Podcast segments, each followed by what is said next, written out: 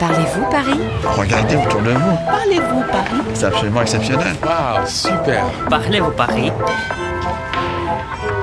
Bonjour, je m'appelle Parimal, je suis népalais et là ça fait à peu près trois mois que je suis en France. J'étudie à Sciences Po, je fais euh, la communication. Paris c'est une excellente euh, ville pour un étudiant. Aujourd'hui je voudrais en savoir plus sur les fromages. Il y a différents types de fromages. Je connais trois, quatre types de fromages peut-être, mais pas plus. Today I'm with Parimal, a Nepalese student. He wants to know more about French cheeses. Parimal, Bonjour, ça va mais ça va bien Est-ce que ça vous dérange si je vous tutoie En fait, j'ai vraiment du mal à savoir quand on peut tutoyer, quand on peut vous voyer. Euh, je sais pas, normalement on fait quoi Parimal is very polite and calls me vous, so I ask him to call me tu instead. It's less formal.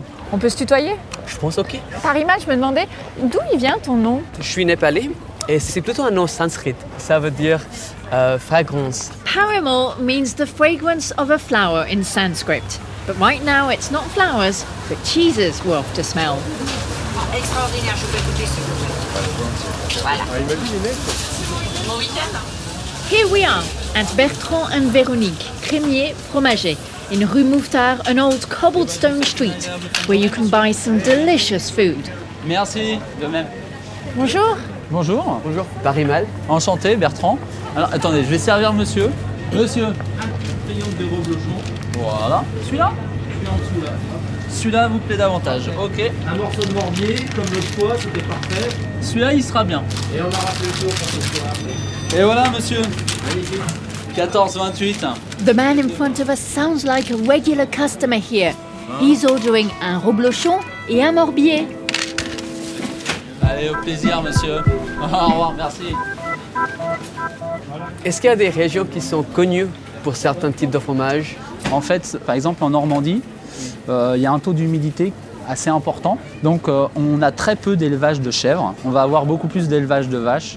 Et on fait surtout dans le crémeux. Look at all the different types of cheeses. Each region has its own. In Normandy, the weather's wet and they make some delicious creamy cow's cheese, du fromage crémeux.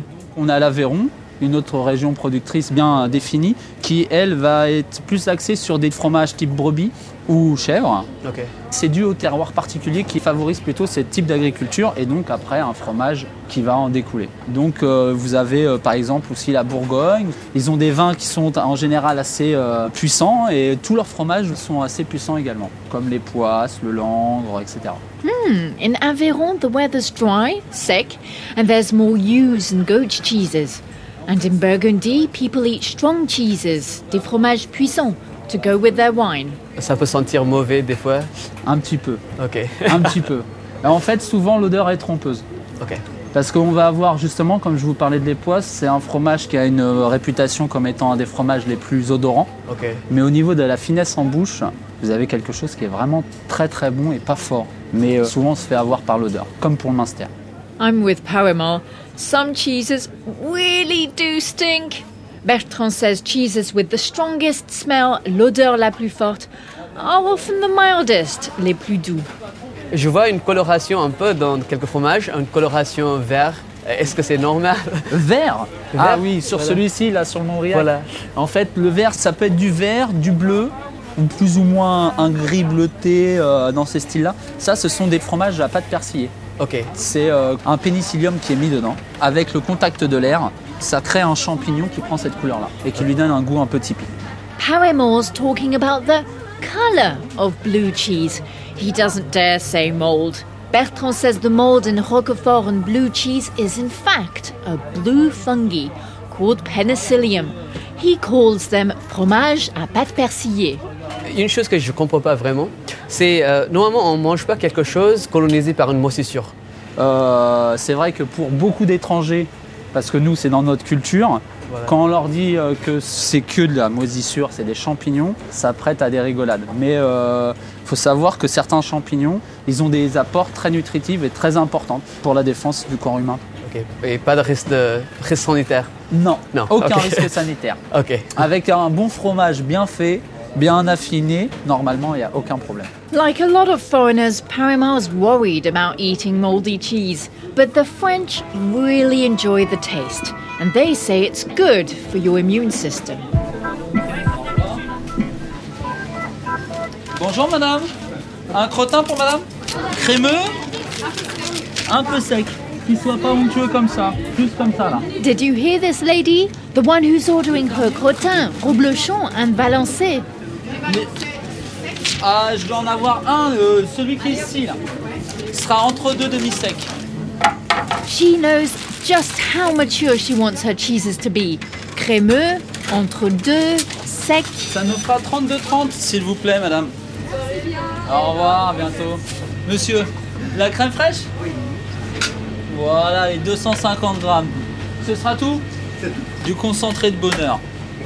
2 euros and 39 cents for 250 grams of creme fraiche.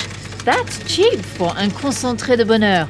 A shot of happiness from Normandy. Eh ben, je vous souhaite une agréable fin de journée, monsieur. Merci, Merci, de même.